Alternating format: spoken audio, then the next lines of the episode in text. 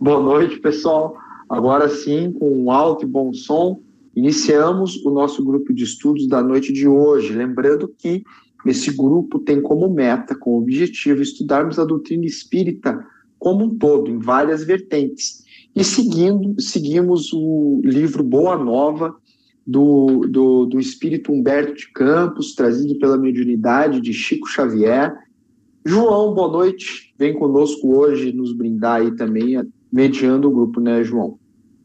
Boa noite, Wallace. Boa noite, pessoal. Boa noite a todos. Realmente hoje um, um capítulo com reflexões muito interessantes, né, Wallace? Sim, vamos aí fazer uma análise não só do capítulo, mas da mensagem que o capítulo quer nos trazer desta necessidade que temos de compreendermos mais a nossa vida, o porquê de certos acontecimentos na nossa existência, mas acima de tudo, para que possamos ser mais felizes ou enfrentarmos as dificuldades com maior maior fé, né, João? E para falar de fé, a gente pede para o João a iniciar com a prece inicial e na sequência a gente escorre aí de acordo com o capítulo 24, lembrando que a intenção não é ler o capítulo, né? Para quem está aqui no Google Meet hoje ao vivo conosco à noite e também para que para aqueles que estão nos ouvindo no Spotify, lembrando que todos os nossos encontros ficam gravados pela nossa digníssima e querida produtora Camila, né? Graças à boa vontade dela e de outros trabalhadores, nós temos ali o nosso estudo no Spotify. João, por favor. E levamos então nossos pensamentos ao Mestre e amigo Jesus, rogando o auxílio da espiritualidade amiga, para que durante os estudos, também posterior, durante a nossa semana que se inicia, possamos nós cultivar os bons pensamentos, cultivar as emoções, para que possamos compreender que somente o amor e a caridade devem ser os instrumentos das nossas ações no nosso dia a dia. Que o estudo de hoje nos traga as importantes reflexões para que possamos adotar no nosso mais íntimo, para que verdadeiramente possamos compreender a Jesus, as suas palavras e aos seus exemplos. Que assim seja. Que assim seja. Meus amigos, se você não tem aí o capítulo 24 do livro Boa Nova, você poderá acompanhar depois, vamos ler alguns pequenos trechos, mas é, gostaríamos de iniciar o estudo de hoje trazendo uma reflexão. É, muitas vezes nós acreditamos que para a gente modificar a nossa existência, nós precisamos de grandes atitudes, de grandes modificações, coisas específicas da nossa vida.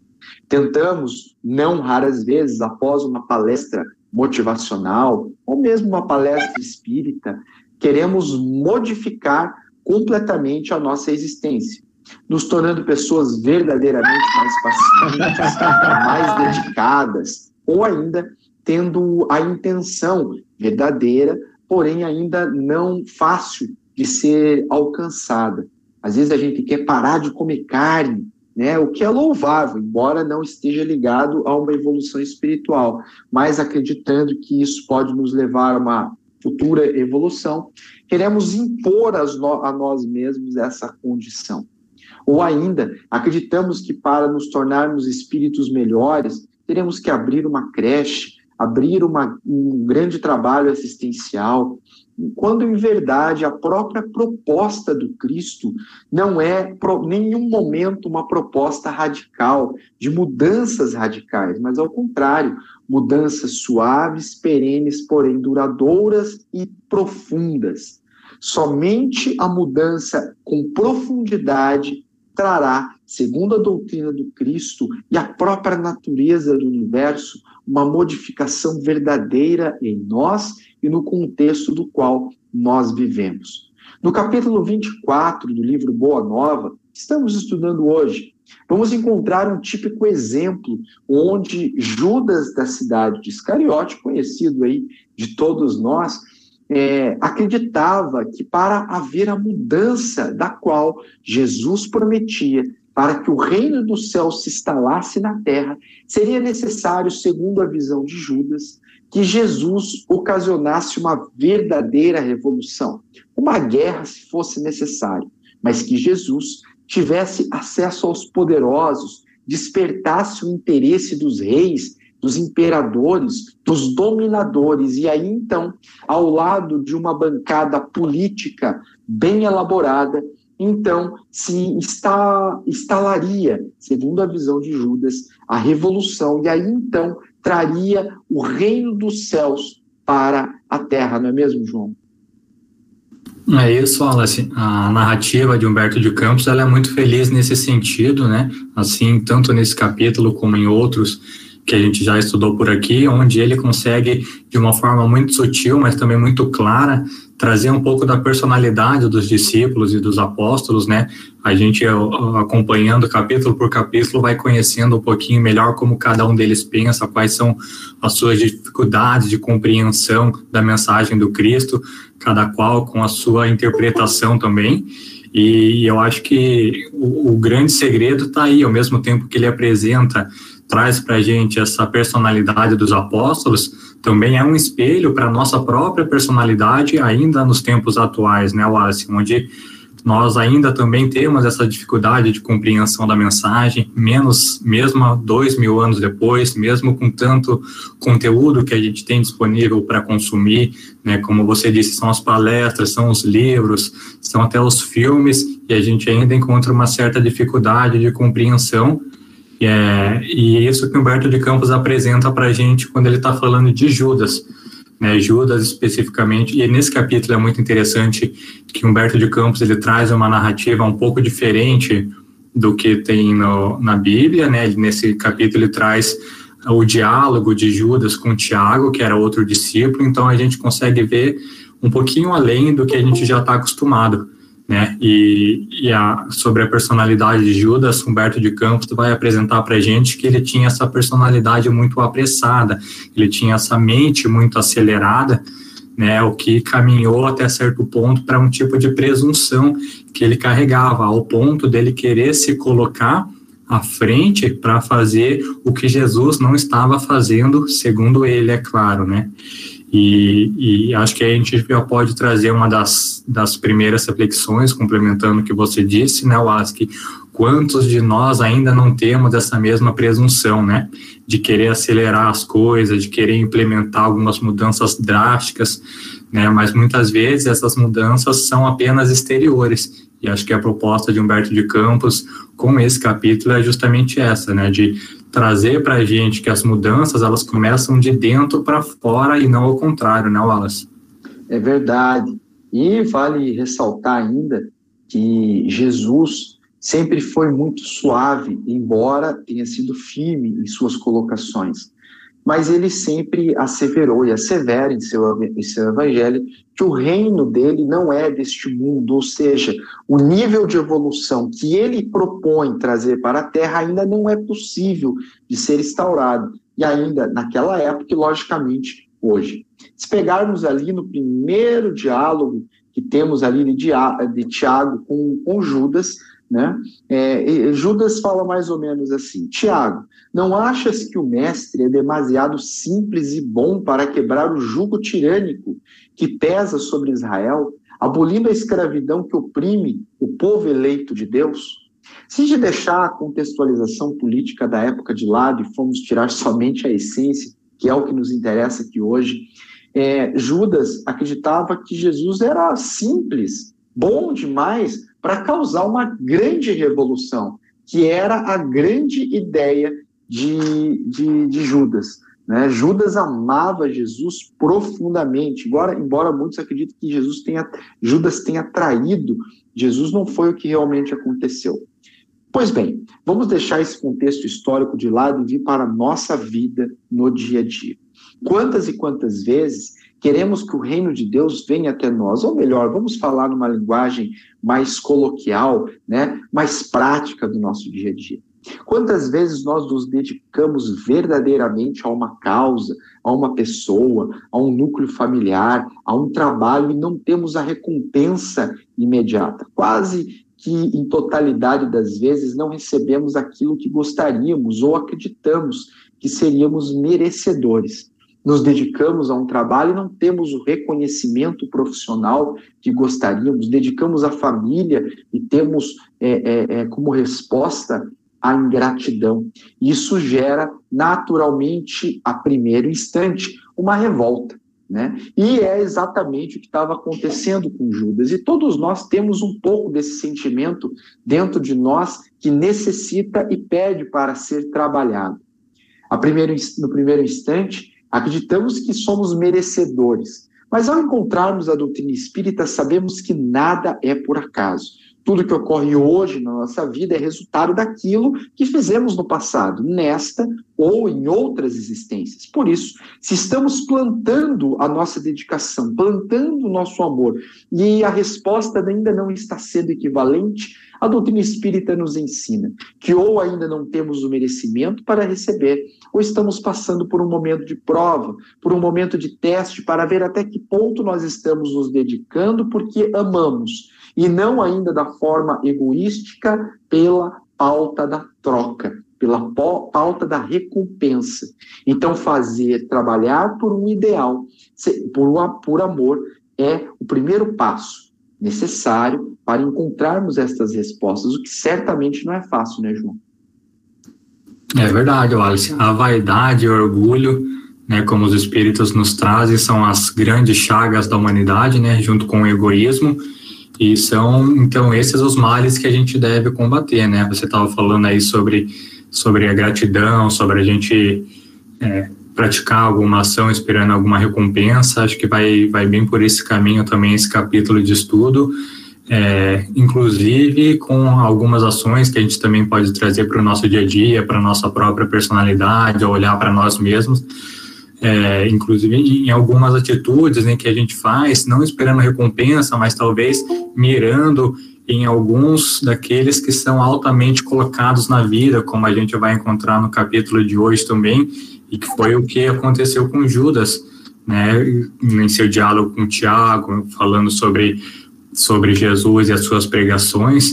Né, então, na, no ponto de vista de Judas, né? Jesus ele era visto como alguém que não estava aproveitando as oportunidades, como alguém até a certo ponto muito lento demais para aplicar a sua posição, a sua revolução. Né? Tanto que em certo ponto Judas ainda fala que ele nunca viu Jesus interessado em conquistar a atenção dos homens mais altamente colocados na vida. Né? E essa talvez também a gente pode trazer como uma mensagem. Né? Hum, será que a gente está mirando, será que a gente está caminhando no que vai ser verdadeiramente proveitoso para nossa evolução moral, para nossa construção espiritual, para nossa reforma íntima? Será que são somente esses do alto escalão que vão conseguir dar o auxílio que a gente precisa para evoluir espiritualmente? E muitas vezes, a maioria das vezes, a resposta e a verdade é que não, né? Como Cristo traz para a gente. É, inclusive Judas também ele fala depois que ele quer acelerar a posição de superioridade para que eles possam ser reconhecidos no tempo oportuno que estava acontecendo naquela época. E é quando e é quando o Tiago faz a questão de, de reforçar, o que a gente também deve trazer sempre com a gente, que o maior vai ser sempre aquele que se fizer o menor. Então, para que a gente não tenha essa inversão de valores, né, Wallace, de considerar somente esses os altos cargos, até mesmo seja no nosso emprego, até mesmo seja dentro da casa espírita, ou buscar por alguma posição, alguma coisa nesse sentido, porque não é bem por aí o caminho, né? É verdade, e é necessário a gente talvez até expandir um pouco mais esse raciocínio muito bacana que o João coloca. Podemos sim procurar o cargo no trabalho, uma posição maior, mas a condição interior é o que manda, né? Como nos propõe Joana de Ângeles, estarmos no mundo sem nos fazermos mundanos, né? Encontraremos grandes oportunidades em cargos maiores, de maior responsabilidade, desde que assumamos aquela responsabilidade, estejamos lá pelo ideal, por aquilo que, que pode naturalmente nos trazer por exemplo, no campo profissional, pode nos trazer um maior conforto, uma maior segurança em algum aspecto financeiro, mas que aquilo não modifique a minha condição de ser, né? O meu estado de espírito não seja alterado ou não eu não passe a acreditar na grande mentira que eu me tornei melhor por estar ocupando momentaneamente este ou aquele cargo dentro da casa espírita, no âmbito profissional ou ainda no âmbito do estudo. O fato de estarmos mediando estudo não faz de nós espíritos melhores, faz de nós espíritos que media conhecimento, mas não necessariamente os tem e principalmente não os pratica. Pelo menos eu falo por mim, né, João? O João já é o espírito mais evoluído, ele já, já pratica em maior volume, né, João? Longe disso, mas bem interessante essa, essa tua fala, como você falou, eu lembrei aqui de uma questão do Livro dos Espíritos também, questão 719, em que Kardec faz uma, uma pergunta justamente nesse caminho, né? Ele pergunta se o homem merece censura por procurar o bem-estar, como a gente estava conversando, né, Wallace? E a resposta dos espíritos é bem clara, né? Os espíritos nos dizem que o desejo do bem-estar ele é natural. Deus só vai proibir o abuso porque o abuso é contrário à conservação, né? mas ele não condena a procura do bem-estar, desde que essa não seja conseguida à custa de outras pessoas ou que de alguma maneira ela diminua as nossas forças físicas nem as nossas forças morais. Então, tanto nesse ensinamento como muitos outros de Jesus, eu acho que a grande questão está na interpretação, né, Wallace? A gente saber como verdadeiramente a gente consegue aplicar no nosso dia a dia, né? Não só ficando ali na teoria. É verdade, esse é, é, se torna mais um grande desafio. Meus amigos, a gente faz essa reflexão, lembrando que a doutrina espírita é uma doutrina para a vida, para o enfrentamento das dificuldades, a compreensão das dificuldades, mas para o autoencontro de nós mesmos. Não deve ser, de maneira alguma, uma doutrina vazia de prática. Pelo contrário, a doutrina espírita é nascida na experimentação né, na experimentação da comunicabilidade com os espíritos. E dessas comunicações, temos hoje, aqui nesta sala virtual de estudo, a experimentação de lermos a teoria aqui e amanhã sairmos para a prática. Trazemos esta reflexão para nós. Qual tem sido o intuito verdadeiro daquilo que busco? Aquilo que busco é para o meu bem-estar, para os meus familiares, para o da minha comunidade, ou simplesmente para exaltação do meu orgulho, da minha soberba, para exaltação do meu ego, serve para provar aquilo que eu gostaria de ser, ou estou aqui somente para tentar mostrar para os outros o que eu gostaria que os outros enxergassem em mim, né? A pergunta que devemos fazer para nós: quem sou eu? E a resposta talvez com o longo ao longo dos anos comecemos a ver a primeira ou a segunda sílaba, a nos contar quem somos nós verdadeiros. João, você sabe que não é raro quando a gente se pega em uma situação que a gente não se reconhece. E é, é, a gente muitas vezes se surpreende com a capacidade que a gente tem de surpreender a nós mesmos. Né? Às vezes a gente passa por algumas situações e a gente se surpreende é, muitas vezes negativamente, né? Como a gente reage a essa situação. Já passou por isso? É, é na hora do testemunho que a gente passa a conhecer a gente mesmo, né? Ou se surpreender negativamente, como você disse. E eu acho que Humberto de Campos ele traz para a gente também. É, eu acho que esse capítulo, na verdade, ele por si só ele já é uma lição para o nosso ponto de vista, para a nossa interpretação, e até para a gente olhar né, como nós estamos enxergando toda essa questão desde o cristianismo, o espiritismo e tudo mais, né? Porque quando a gente fala de Judas, automaticamente a gente já é levado a um pensamento negativo, né, Wallace, de traição, de julgamento, de cobiça, de soberba, o que na verdade não é bem assim, como o próprio Humberto de Campos nos diz, né, um, um, dos trechos, ele, em mais de um trecho, na verdade, ele deixa bem claro que Judas verdadeiramente amava Jesus. Né? Então, apesar dos equívocos e da ilusão, né, como o próprio nome do capítulo sugere, eu acho que cabe aqui para a gente também um exercício de não julgamento, né, uma vez que o próprio Humberto de Campos e tantas outras obras que nos apresentam Judas falam que ele verdadeiramente amava Jesus. Então, nessa tua proposta, né, Wallace, de trazer os ensinamentos para o nosso dia a dia, eu acho que esse entra como mais uma na nossa lista, que já não é pequena, né, mas de, de praticar o não julgamento. Inclusive, tem um, um trecho bem interessante, caso os irmãos queiram ler depois, que é do, do livro Crônicas de Além Túmulo, de Chico Xavier, pelo Humberto de Campos também, que é, uma, é justamente uma entrevista com Judas no plano espiritual.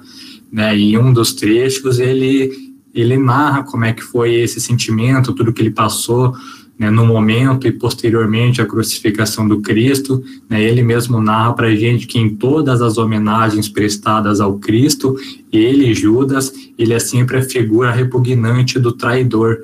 Né? Então ele tem, então para a gente conseguir desenvolver em nós também um pouco desse sentimento de não julgar, talvez o sentimento da empatia, de tentar compreender né, ele narra também que depois ele conseguiu a sua justiça divina ali na Europa do século XV, onde ele também foi traído, também foi, né, foi para a fogueira e ele conseguiu né, ser absolvido pela sua consciência no tribunal é, da, dos suplícios redentores. Né? Então fica aí uma dica de leitura para os irmãos também sobre essa figura importantíssima do cristianismo que é Judas, né, o livro Crônicas do Além Túmulo, Wallace.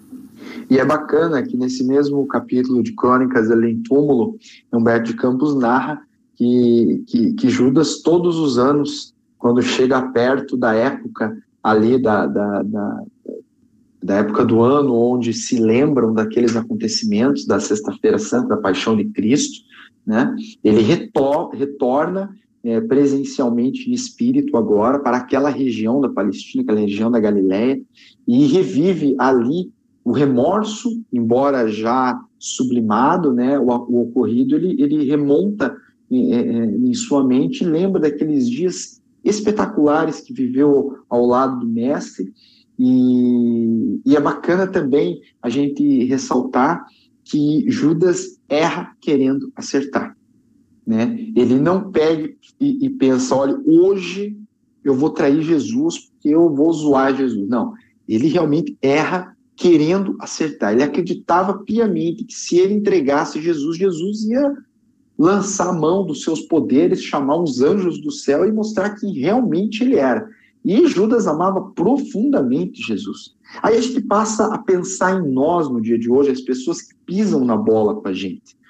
Eu me lembro de uma carta psicografada que um espírito nos trouxe, eventualmente pelas mãos de um médium é, é, Orlando Noronha, é, na cidade de Campo Largo, já há quase 10 anos atrás, e ele nos coloca que é muito bonito levarmos nas mãos ramos de flores, mas é preciso coragem para carregar também as pedras. Judas, por exemplo, amava Jesus. Jesus sabia que Judas poderia traí-lo, mas mesmo assim acreditou nele. É preciso coragem para carregar também as pedras, né, João? É verdade, Wallace. E aí entra um outro ponto, é, como você disse, além de acreditar em Judas, além de dar essa oportunidade para ele, Jesus já o havia alertado ainda no começo da sua peregrinação, né, quando Judas ficou o responsável ali por, por, por cuidar daquela bolsa de valores que eles tinham ali, né, as moedas, os bens que eles iam juntando pelo caminho, as doações. Jesus já o havia alertado né, para que essa bolsa não viesse a pesar tanto em sua consciência no futuro, né? Então, às vezes, também vale um, um olhar um pouco mais cuidadoso para as mensagens que chegam até nós, as situações que se nos apresentam, né? Quase que como se fosse um alerta nos indicando o caminho a seguir ou não seguir, né, Wallace? Perfeito. E ainda lembro dessa mesma mensagem, completando aí o que você colocou, João, que nos é colocado, se ainda não nos é possível fixarmos o nosso perdão no patamar de Jesus, como o fez com Judas, que possamos pelo menos compreender os que pisam na bola com a gente. Né? Então, se nós ainda não conseguimos perdoar, que nós possamos compreender aqueles que pisam na bola, lembrando que nós também pisamos na bola com os outros e muitas vezes sem querer, trocando pés pelas mãos, deixando ainda o instinto dominar, aliás, estamos todos no mesmo plano. E aí, na sequência, Jesus afirma ali no texto de Humberto de Campos, que estamos estudando hoje, que o seu reino ainda não é deste mundo. Logo, nós, que somos deste mundo, ainda não pertencemos ao mundo crístico, estamos exatamente onde precisamos estar. E é nessa labuta diária, é nessa nessa, nesse ir e vir, nesses erros e acertos, que a gente vai aperfeiçoando o nosso espírito. E mais para a parte final ali do texto, é, é, separei um trecho aqui para a gente ler. Daqueles lábios, diz Humberto de Campos, né? daqueles lábios que haviam ensinado a verdade e o bem, a simplicidade e o amor, não chegou a escapar-se uma queixa, martirizando na sua estrada de angústias. O Messias só esteve o máximo de perdão, só teve o máximo de perdão para os seus algozes. Olha que exemplo aí que Jesus nos dá, logicamente, que ainda talvez ainda não alcancemos, né, esse patamar, mas Jesus não reclamou. Sofreu sem reclamar. E a proposta do evangelho, segundo o espiritismo, que é o bem sofrer, né? A diferença entre o mal sofrer e o bem sofrer. O bem sofrer é quando passamos pelas dificuldades e tentamos encontrar o sentido naquilo, agradecemos pela oportunidade, compreendemos a verdadeira máxima da dificuldade. E o mal sofrer quando a gente sofre reclamando. Eu ainda, infelizmente, João, ainda fico mais em segunda parcela, viu? A hora que eu vejo, já estou reclamando, e daí, opa, vamos tentar reconsiderar isso daí, vamos em frente. É, um exercício diário, né? Mas ter essa consciência é um dos primeiros passos, né?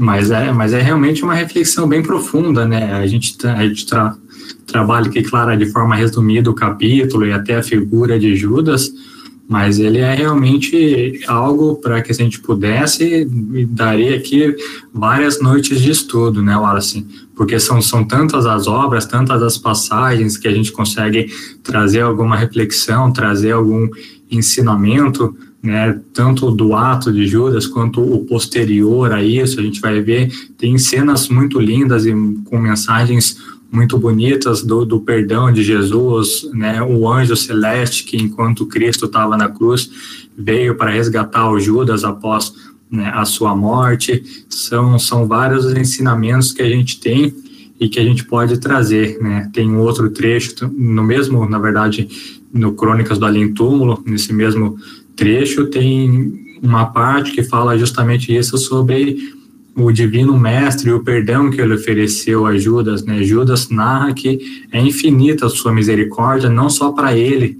mas para todos nós, e às vezes nós não conseguimos enxergar isso, né? E ele vai mais além, ele, Humberto de Campos, num diálogo amistoso ali, né, o próprio Judas fala que hoje o Cristo continua sendo criminosamente vendido no mundo né, por todos os preços em todos os padrões de ouro que a gente pode imaginar. E, e Humberto de Campos ele continua dizendo que é verdade, né, e que esses novos negociadores do Cristo não se enforcam depois de vendê-los. Né, ou seja, são mensagens realmente muito profundas e fortes até certo ponto, mas que servem para a gente trazer essa reflexão né, como diz Humberto de Campos nesse diálogo, né, ainda existem muitos negociadores do Cristo sem que o percebam, até o percebendo, ainda continuam fazendo, né, Wallace? É, bem verdade, bem verdade. E agora eu passo a pergunta para vocês que estão aí nos acompanhando na noite de hoje aqui no Google Meet para quem está ouvindo agora no Spotify, que não pôde estar tá ao vivo com a gente, também vai estar tá disponível no Spotify. Mas para quem está ao vivo conosco, mande ali a tua mensagem no Mensagens na Chamada. Participe conosco e responda agora a questão que eu gostaria de deixar no ar, perguntando primeiramente aí para o João, né?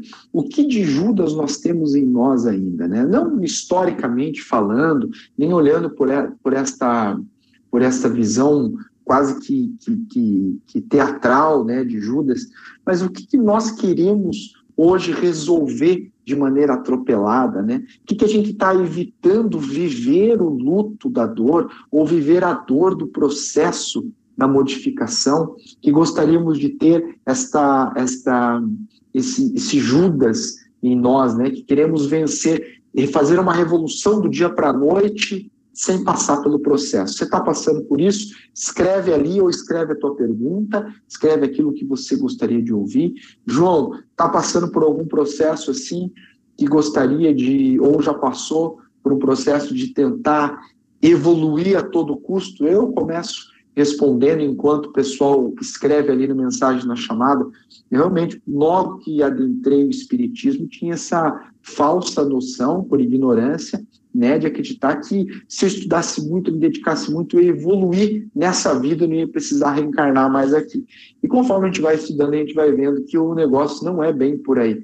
É necessário muitas experiências, né? O fato de modificarmos o nosso, nosso ato exterior não significa que nós nos modifiquemos de maneira verdadeira por dentro, né, João? E você? Olha, Wallace, eu vou no mesmo caminho teu, viu? Você falou, eu me identifiquei bastante. Essa questão realmente da prática, do estudo, do conhecimento é algo que toca bastante a gente e, e é, e é como nos diz o Cristo dos Espíritos Amigos, né? Quanto mais nos é dado, mais nos é cobrado. Né? Então, a gente carrega também toda essa responsabilidade de quanto mais a gente busca conhecimento, mais a gente vai tendo essa responsabilidade de seguir a mensagem do Cristo.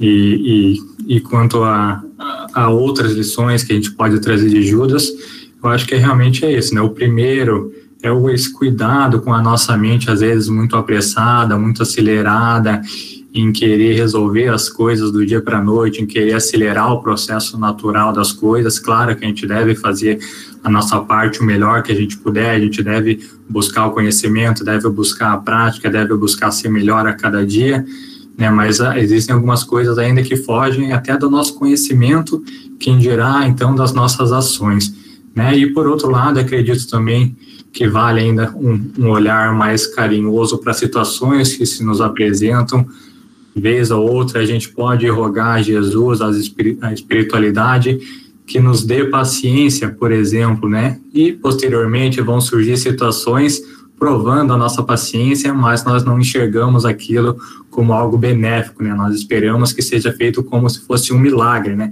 Por despertar amanhã um ser mais paciente, um ser mais que compreende melhor os outros, um ser mais empático, mas na verdade não é assim, né? As situações onde a gente desenvolve essas virtudes são justamente os desafios do dia a dia, né, Wallace? Ah, meu amigo João, é bem verdade, bem verdade. É no problema que a gente se conhece, é no problema e é na dificuldade que a gente tem as maiores, talvez, oportunidades. Né? É fácil ser evoluído quando tudo está bem. Né? É simples ser espírita dentro da casa espírita, mas a nossa proposta aqui é trazer o espiritismo para o mundo e que a gente possa tentar ser a espírita fora da casa espírita. A Samanta Menezes mandou uma, mandou uma resposta para a gente ali, ó. Sigo no mesmo caminho, por muitas vezes me questiono se estou acertando, mas paro e penso e sigo em frente. Um passo a cada dia, os desafios estão no dia a dia, é verdade, hein, Samanta? Muito bem colocado. Vamos lá, podem mandar mensagem. A Leise Nara mandou mensagem para a gente também. Boa noite. Acho que preciso de umas mil reencarnações para evoluir. Cada vez que acho que estou indo bem, dão 50 passos para trás. Ah, mas faz parte isso daí, né, Leise? E na realidade a gente não dá 50 passos para trás. O fato da gente errar é passo que a gente está dando para frente. Só acerta quem erra muitas vezes. A gente não comemora os, os erros, a gente não comemora quando vai mal numa prova, mas a gente comemora quando a gente tira uma nota melhor e vence o problema. Esquece de comemorar, esquece que se não fosse os dias de notas ruins, de provas ruins, de erros cometidos, não teríamos a chance do aprendizado para acertar uma vez que seja. Vamos lá, quem mais mandou mensagem ali? Ainda na mensagem da Samanta, um passo a cada dia. É verdade, né? Dar um passo a cada dia. Por isso Jesus nos propõe, para cada dia bastam os seus problemas. A gente tem a peculiaridade de pensar em todos os problemas de uma vez só, e a gente resolve um de cada vez. Para cada dia bastam os seus problemas, né, João? Não é isso, a gente não erra, né? Ou a gente acerta ou a gente aprende, né? Cada, cada erro aí é um aprendizado, na verdade, que a gente vai carregar com a gente, mesmo nesses 50 passos que a gente dá para trás, são 50 aprendizados que a gente pode trazer, né? Então, talvez também uma questão de, de mentalidade, a gente já começar a trabalhar, até como nos diz o próprio Evangelho, não me recordo que qual capítulo, mas os espíritos amigos, onde nos dizem que as bênçãos são muito maiores do que as dores. Então, acho que é um pensamento bem interessante para a gente carregar também, que não estamos sozinhos, né, Wallace? Sempre estamos amparados, tanto no plano físico quanto no plano espiritual. Não há quem fique desamparado sobre a providência divina, meus amigos. Isso nos dá uma tranquilidade. Por mais intensa e escura que, céu, que seja a noite, o sol sempre volta a brilhar. E o meu desejo, nosso desejo, é que o sol volte a brilhar para todos a partir do dia de amanhã, não só é, fisicamente, que assim vai ocorrer, mas principalmente volte a brilhar para todos aqueles que estão passando por a, pela noite escura da alma, né, estão passando por uma dificuldade, por uma dúvida, por uma crise de fé, uma crise existencial, ou simplesmente o desencarne de alguém que muda de plano e que sim dói, dá saudade, mas nos dá a tranquilidade de saber que tudo está sob os olhos de Deus. Aqui, o André pergunta para a gente: qual é o papel da razão e da emoção no sentido de minimizarmos os erros? A emoção vai nos mostrar exatamente qual é o caminho que nós temos que seguir. Conforme nos coloca no livro dos Espíritos, a lei de Deus está na nossa própria consciência. A emoção, quando nos causa a dor, e o arrependimento é o sinal que entramos em contato com a verdade. Já direcionamos o que é certo e o que é errado para nós. O arrependimento é o início de um processo profundo de revolução psicológica, que deve ser vivido, que deve ser não alimentado para ser postergado em seu tempo, mas vivido no tempo que é necessário. E a razão, por sua vez, depois que tivemos essa emoção acolhida e resolvida, a razão nos dirá o passo de como fazermos, de termos consciência é, é, racional sobre o que ocorre. Por exemplo, toda vez que queimo o dedo no fogão, tenho a emoção da dor. E aquilo me faz é, inconscientemente não chegar mais perto do fogo ou lidar com o fogo de uma maneira diferente. A razão, por si só, vai nos ensinar a lidar com aquele fogo e fazer uma comida maravilhosa com ela, ou acender uma lareira para quem tem nesses dias de frio. Este é o papel da razão e o papel da emoção, né, João? É isso, olha, você respondeu perfeitamente bem o André ali. O próprio livro dos Espíritos também nos indica que os sentimentos, eles são já um indício né, de progresso do homem. E os Espíritos completam falando um pouquinho das paixões aí, né, que vai um pouco mais para o lado da emoção né, sobre o princípio da, das paixões é o que, que pode guiar o homem, conduzir o homem por um caminho bom ou por um caminho não tão bom assim, né? Tanto que os espíritos nos dizem que, que o excesso da paixão e da vontade por essas paixões é que, porventura, pode conduzir o homem a um caminho que não é o que está destinado para ele, né? Mas, de, de modo geral, as emoções e os sentimentos já são sinal de progresso, ainda imperfeito, é verdade, mas sinal de, de progresso aí na nossa jornada, né? É verdade, meus amigos. Encerramos o nosso estudo da noite de hoje.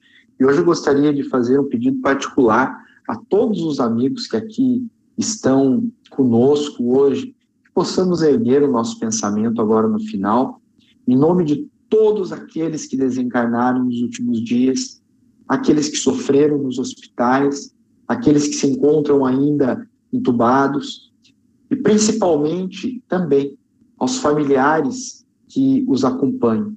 E na noite de hoje, pedimos ainda aos colegas aqui, é, virtualmente conectados, espiritualmente conectados, amigos de dentro e fora do corpo, que possamos erguer um pensamento e rogar a Deus, nosso Pai, para que ilumine e bem receba a mãe da nossa trabalhadora Camila, que hoje foi é, é, é, desprendido do corpo físico, né? E vai retomar agora a sua existência no plano espiritual, que ela sim possamos pedir a Deus que ela possa ser bem recebida, possa se adaptar rapidamente na nova trajetória e que lá siga os planos divinos, seguindo o trabalho que agora se reinicia nos planos do lado de lá.